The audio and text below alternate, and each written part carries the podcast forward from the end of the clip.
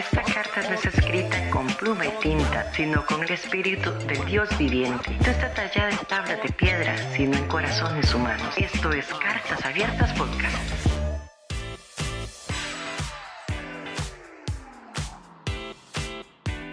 Amigos de Cartas Abiertas, Abiertas, bienvenidos a un episodio más.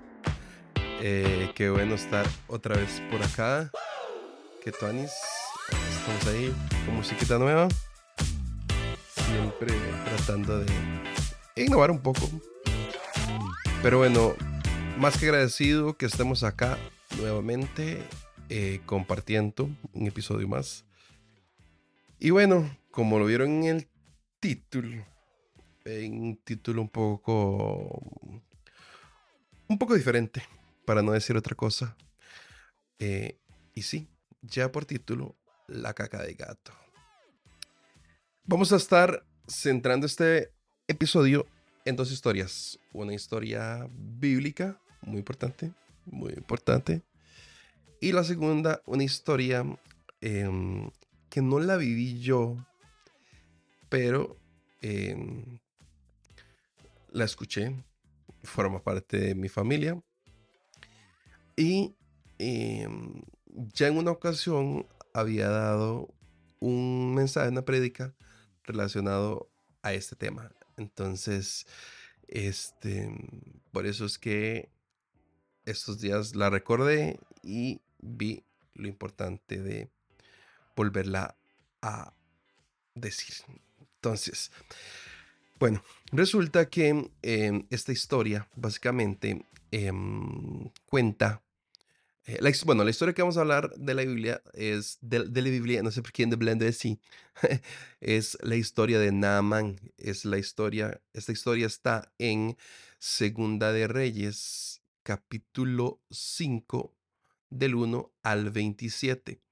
Yo les pediría que, eh, ya sea que pausen este mm, episodio, vayan y lo lean, o que después de que lean, escuchen el episodio. Después de que escuchen el episodio, puedan leer el capítulo y toda la historia completa de Naaman. Bueno, este. Empezando primero por la historia que les quería contar, es. No sé por qué estoy enredado, no sé. Algo está pasando, pero prometo concentrarme para poder eh, comunicar bien eh, todo este episodio. Bueno, em, resulta y acontece esa es una historia que le sucedió a mi hermano menor. No voy a decir el nombre para no quemarlo. Como dice el TikTok, no me quemes. Em, entonces, resulta que, bueno, uno de mis hermanos, em, en una situación de colegio, de secundaria, eh, resulta que nosotros vivíamos em, en, la, en la casa que vivimos, Em, teníamos un gato. Si no mal recuerdo, se llamaba Sisi. Esta gata, más bien, esa gata era una gata de mi mamá. Em, fue como una de los, de los animales más queridos ahí en el contexto familiar. Y resulta que Sisi, este, normalmente hacía sus necesidades fuera de la casa. Eh, Resulta que mi hermano eh, hicieron una entrega de notas, ¿verdad? Y resulta que en un examen no salió muy bien, ¿verdad? Em, para inventarles un- una, una nota, digamos que se sacó un 30. Em, y mi hermano tuvo la genial idea de tomar ese examen y meterlo debajo de la cama, ¿verdad? Em, Cuando mi mamá le pregunta a mi hermano que cuándo se entregan las notas, eh, resulta que eh, mi hermano dice, no, no sé, este, estoy parafraseando, ¿verdad? La historia. Eh, no sé, este, mami, la verdad es que eh, di, no, no las han entregado, no han dicho cuándo, y verdad. Estoy. Pero las mamás tienen como ese instinto de madre que ya ella eh, como que presentía, ¿verdad? El asunto. Y resulta que Sisi tuvo la genial idea de ir a hacerse debajo de la cama donde estaba este examen. Para ser más precisos, hizo su popó encima del examen. Y para los que tienen gato y para los que no, el excremento de gato, la caca de gato es de las cosas más hediondas y asquerosas que existen.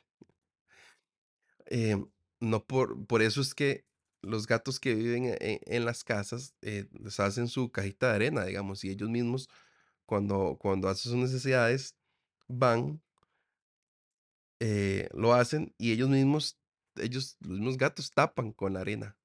Y estas arenas las hacen especiales para que eh, esos olores, ¿verdad? No se salgan. Pero aún así siempre, siempre, ¿verdad? Siempre suele haber como un olor y un, toque desagradable. Em, no estoy en contra de los gatos, la verdad es que yo tuve gatos y todo el asunto ya, la verdad no, no, no volví a tener. Solamente em, ahorita tengo una perrita que se llama Jean, que de hecho está aquí en mis pies y no me deja grabar, se las voy a enseñar para que la conozcan. Esta es Jean para que la vean, para que la conozcan. Ahí anda su pañuelito típico porque estamos obviamente en el mes patrio, ¿verdad Jean? Y Jean es muy bien portada, dice ella, ¿verdad? Pero bueno, retomando. Resulta que este, mm, eh, este, eh, este gato hace, hace esto. Y pues entonces mi mamá empieza a buscar dentro de la casa de dónde prevenía el olor. Empezó a buscar, a barrer, todo lo, lo, lo, limpiaba, ¿verdad? Entonces, em, barriendo en el cuarto, le llega el olor más fuerte abajo de la cama. Entonces ella se va, empieza a barrer, corre la cama y se topa con el examen y con la caca del gato. Bueno, la gata. Bueno,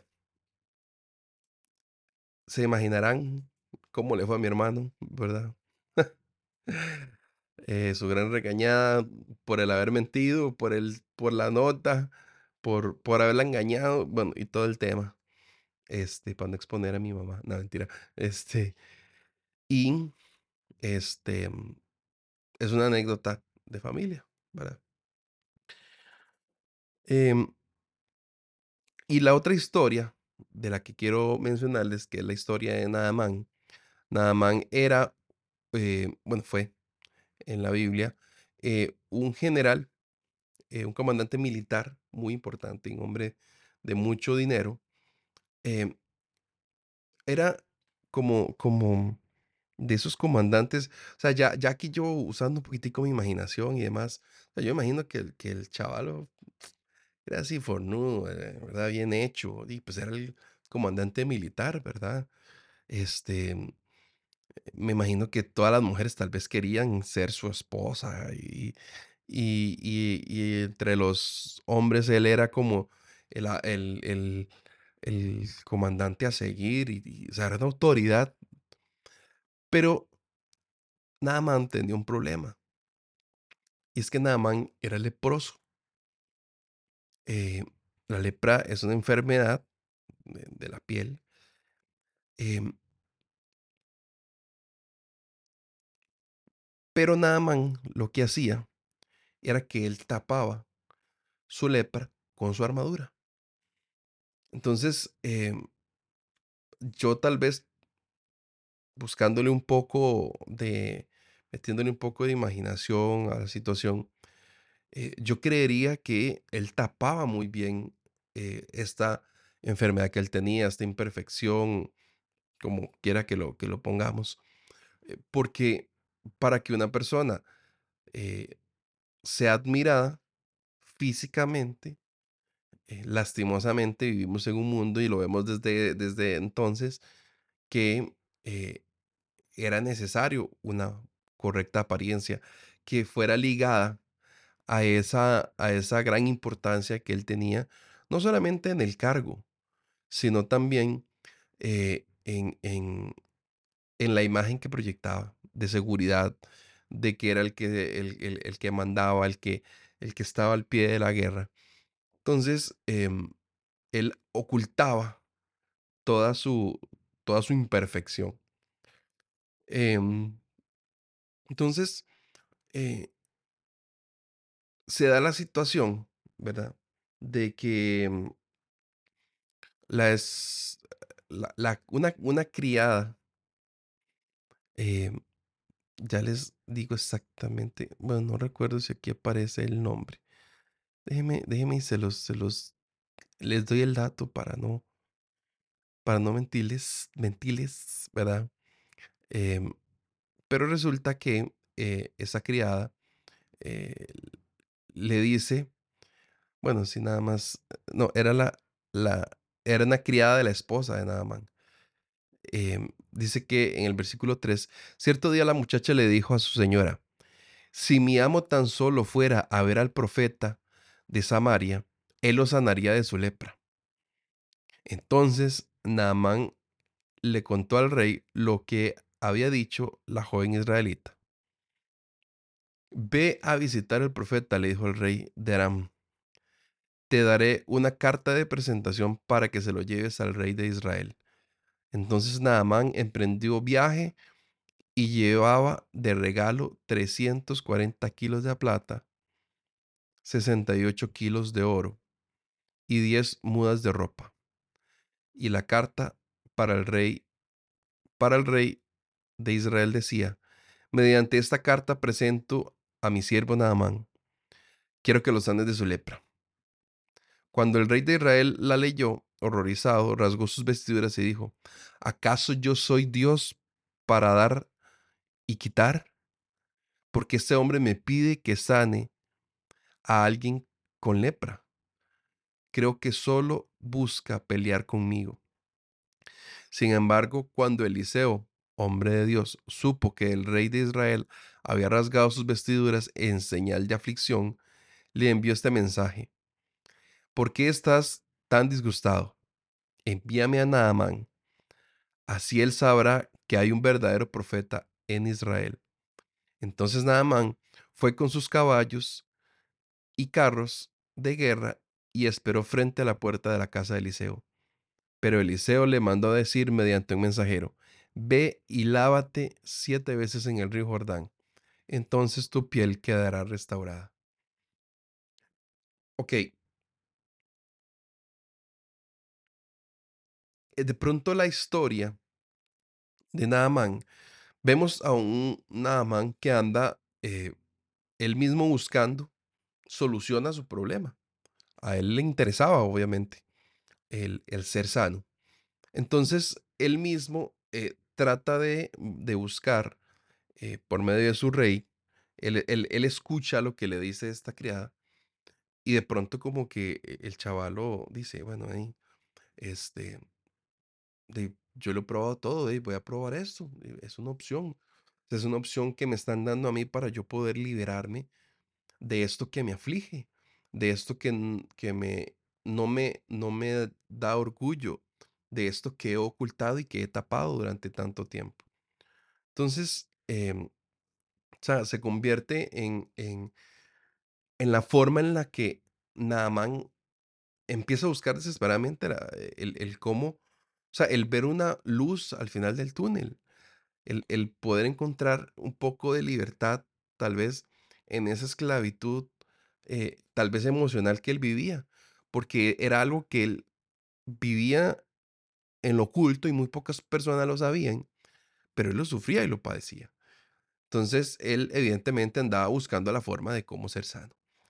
Em, entonces, continúa la historia y em, dice, eh, cuando, cuando, ¿verdad? Le dice que se vaya a meter al, al río y que se bañe siete veces.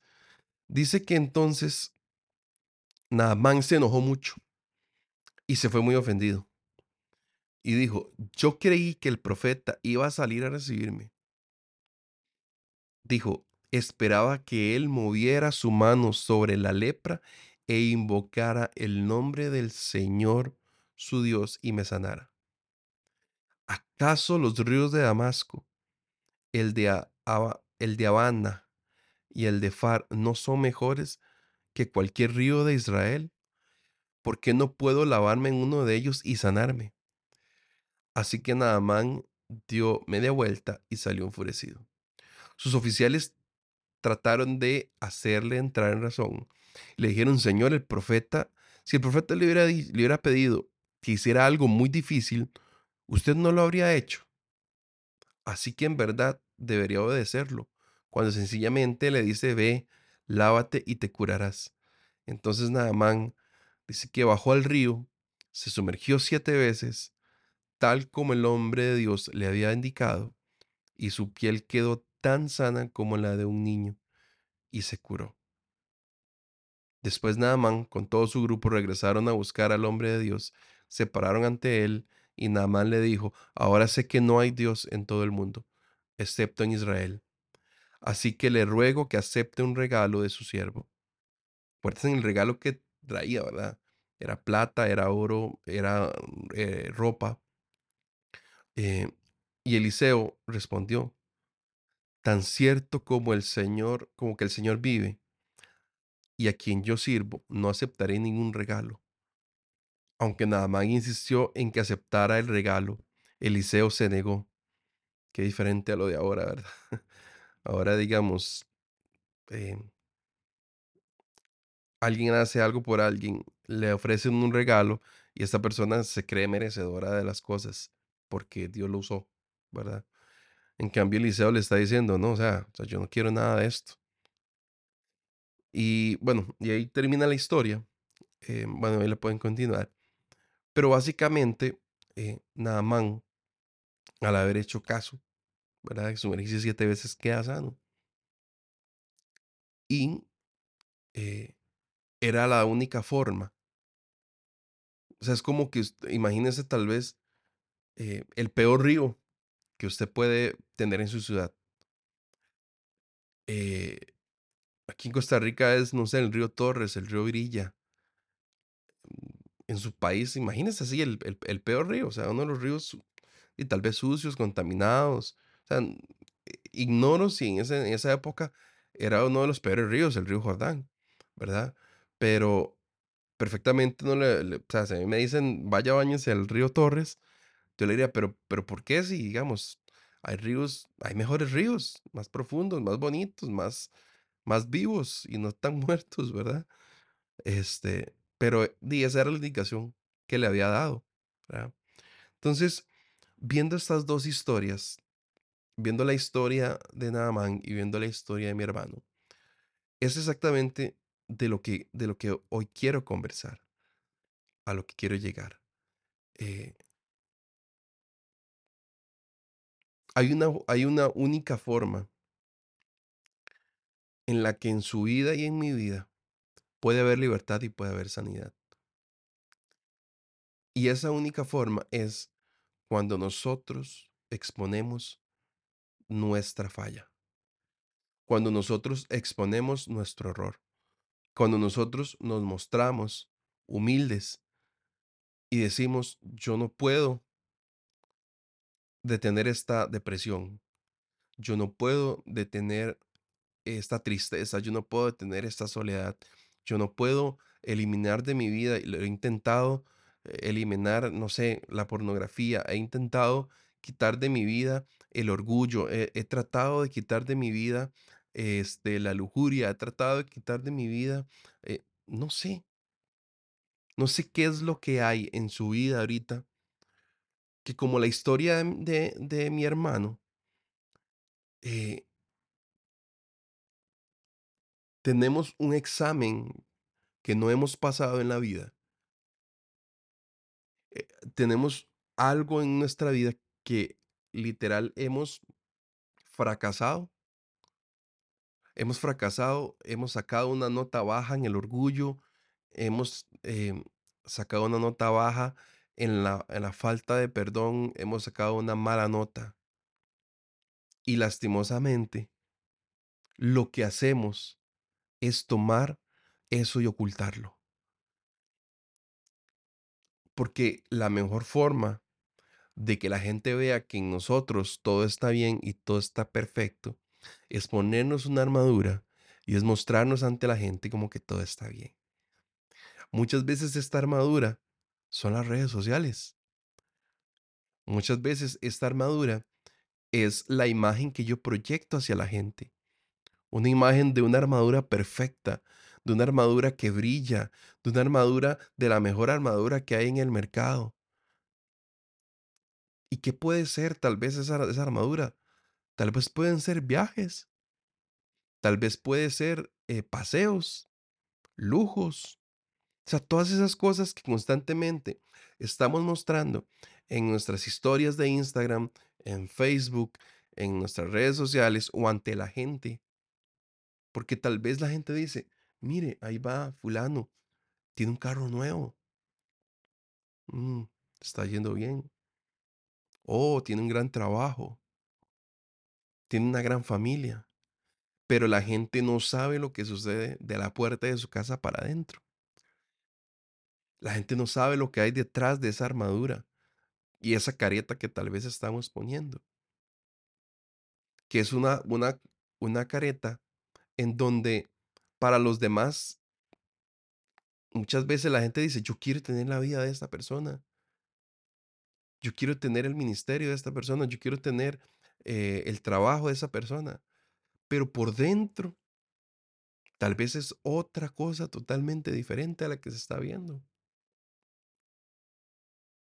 Entonces, estamos teniendo tal vez actitudes que lo único que están haciendo es lastimándonos a nosotros mismos. Porque si vemos a Naamán en, en, en la historia, o sea, Naamán llegó a un punto en el que yo les, o sea, no sé, aquí estoy ya inventando, ¿verdad? Pero muy probablemente ya Naamán había probado muchas cosas. Muy probablemente ungüentos, muy probablemente, este, no sé, recetas, medicamentos.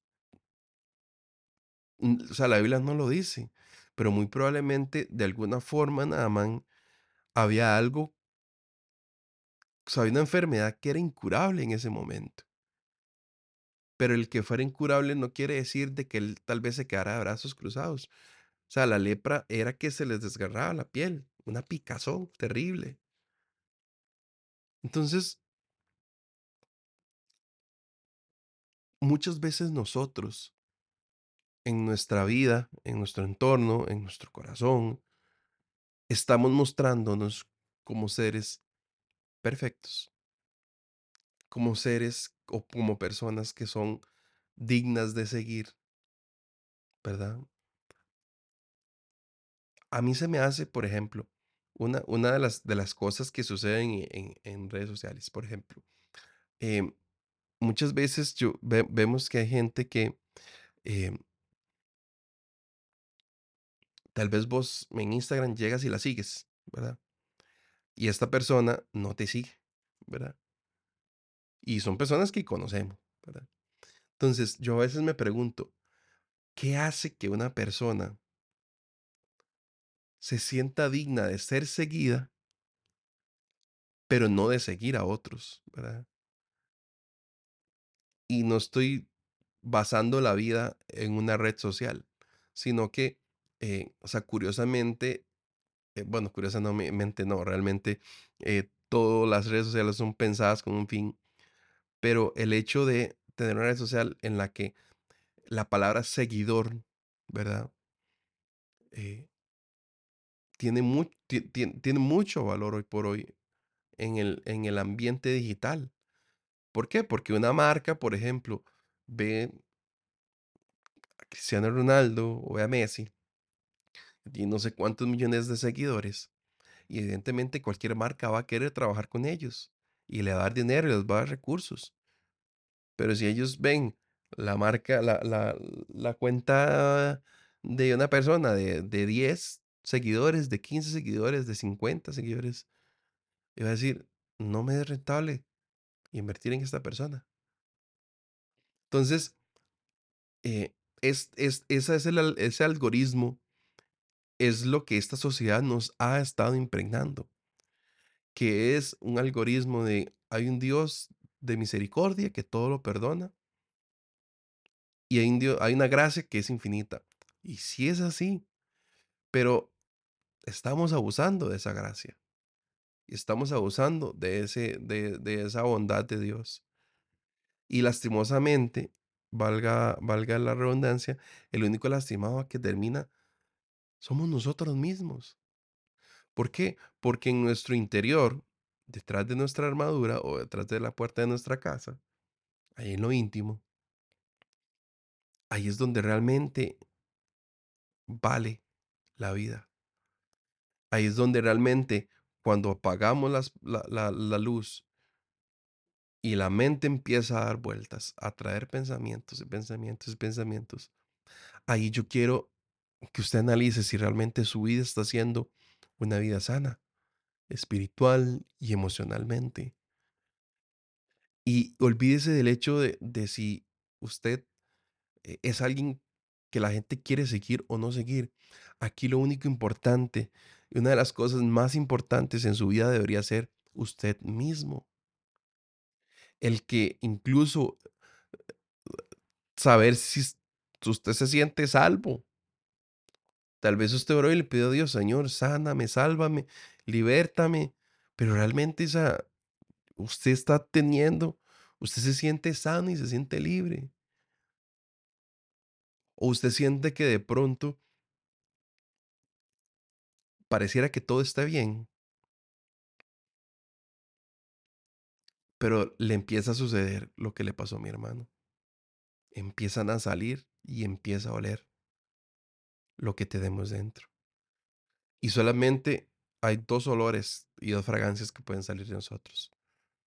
Un olor agradable, un olor limpio, puro, sincero, transparente, real, o una fragancia que huele a caca de gato.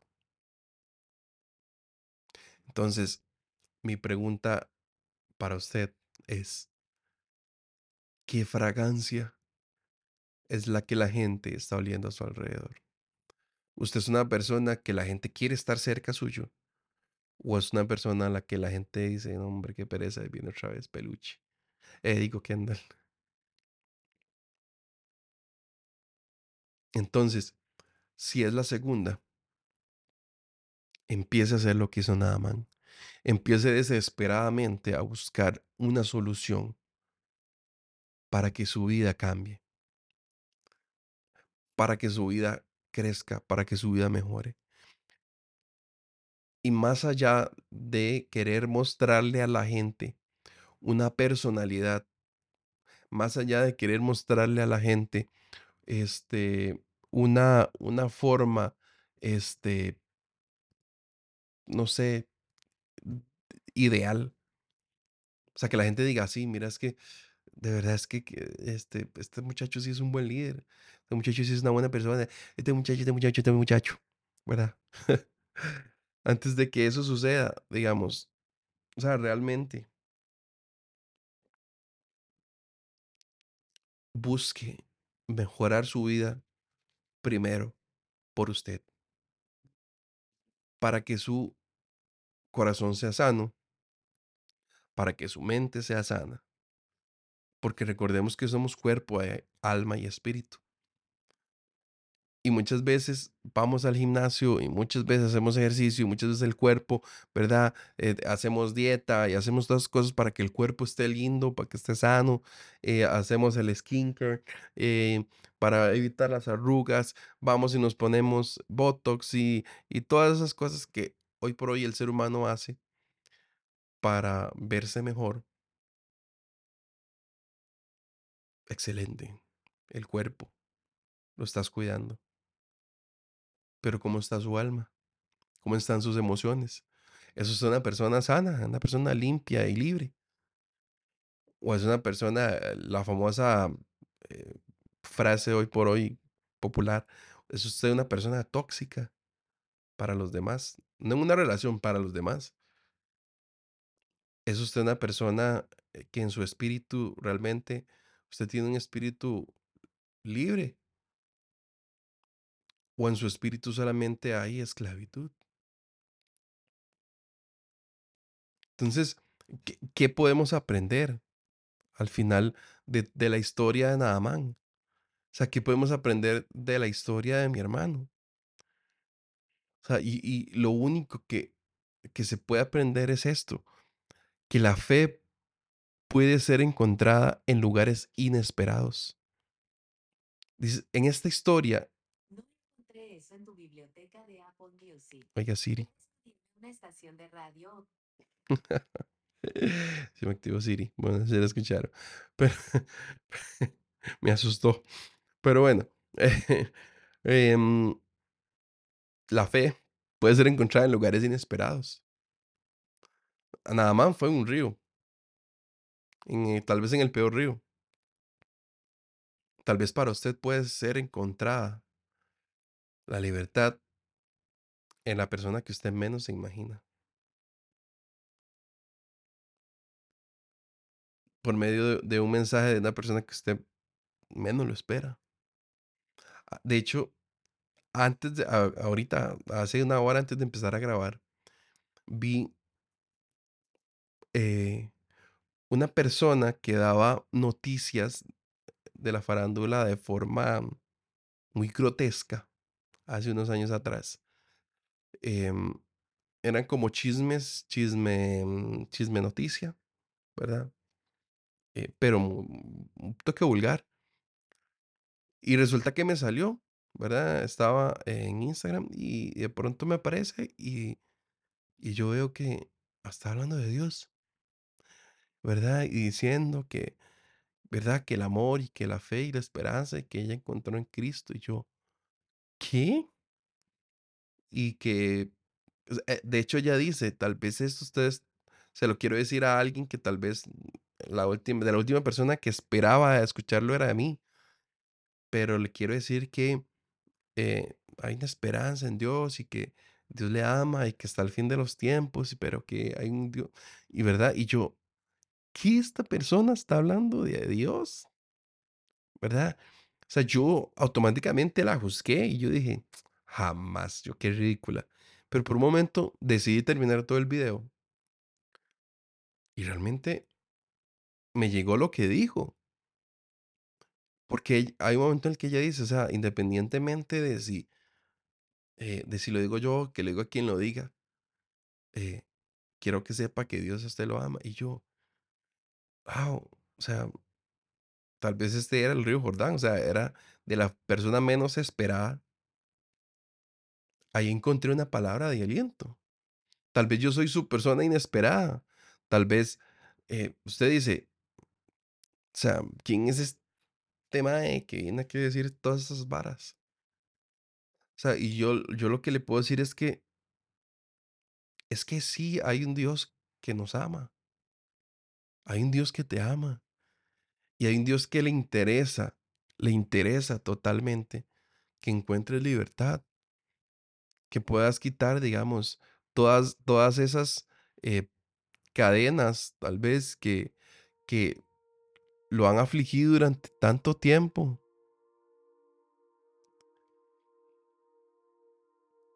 O sea, de, de que existe un Dios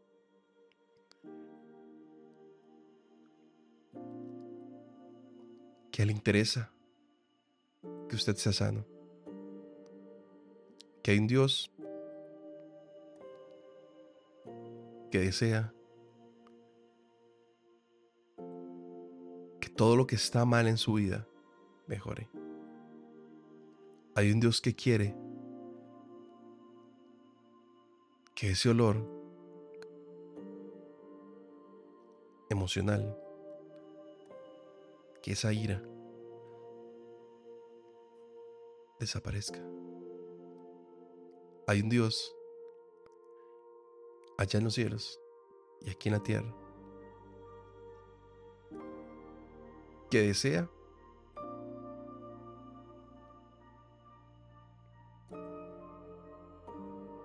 que su lepra sea sana, que desea que usted no siga ocultando las materias que falla.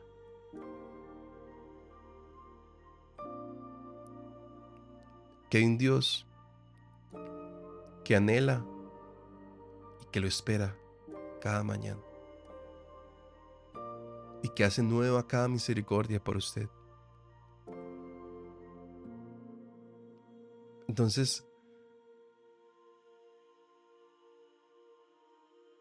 tal vez sea tiempo para que usted corra desesperadamente y busque de la forma que sea el poder ser sano, el poder ser libre.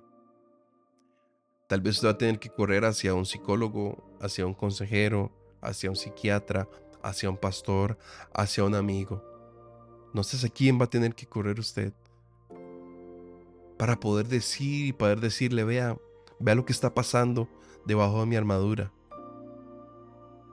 Estoy podrido, estoy herido, estoy lastimado, estoy deteriorado y ya no puedo más.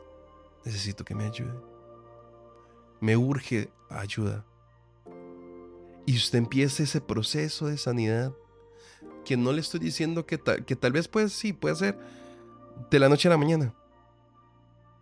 Pero normalmente estos procesos duran más. Duran días, duran meses y años. Pero lo importante es entrar al proceso. Es como la persona que es obesa y ya no desea hacerlo. Hay un proceso de años. Que incluso aunque se opere,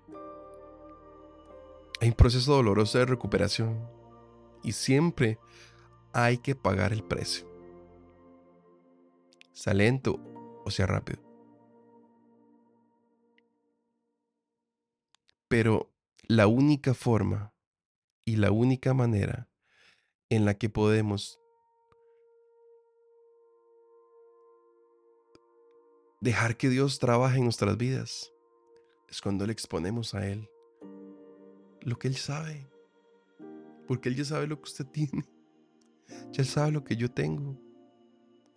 Pero cuando venimos como Naamán, humillados, y le decimos, Señor, la verdad es que ya yo no puedo, ya yo no aguanto. Ya yo me siento mal y ya no puedo. Ven y libértame, ven lávame, ven sáname. Te necesito.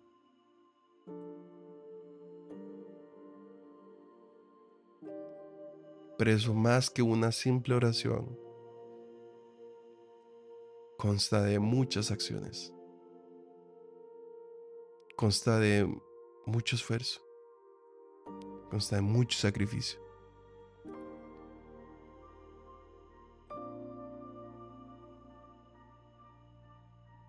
Pero hay esperanza en Jesús. Hay esperanza en Él. Simplemente tenemos que dejar que Él trabaje la gracia y el poder de Dios para sanar.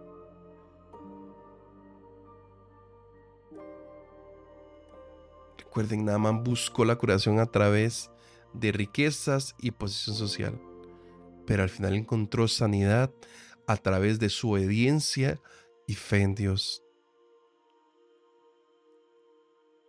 Esto nos recuerda que independientemente de nuestras circunstancias o recursos, Dios tiene el poder de sanar y transformar nuestras vidas si confiamos en Él y seguimos sus caminos. Es la única forma. Mi hermano tuvo que repetir ese examen número que sacó un 30. Y mi hermano nunca más volvió a hacer eso.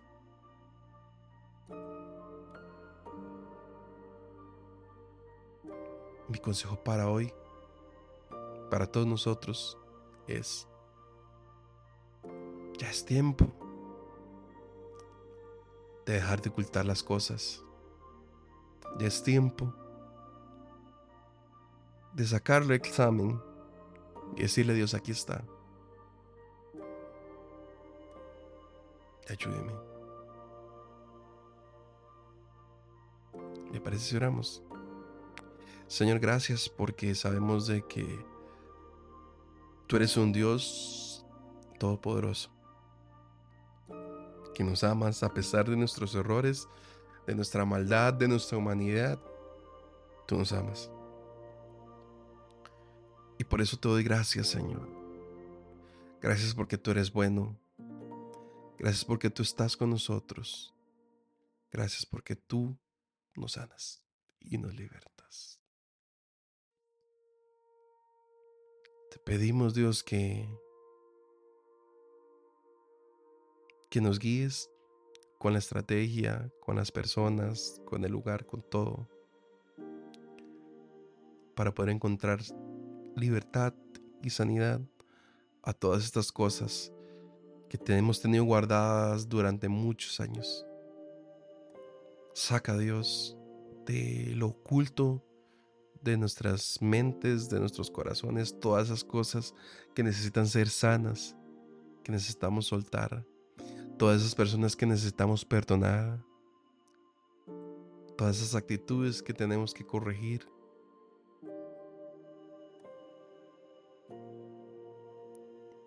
Ayúdanos Dios a poder perdonar a papá, a poder perdonar a mamá, a poder perdonar a hermanos, Señor.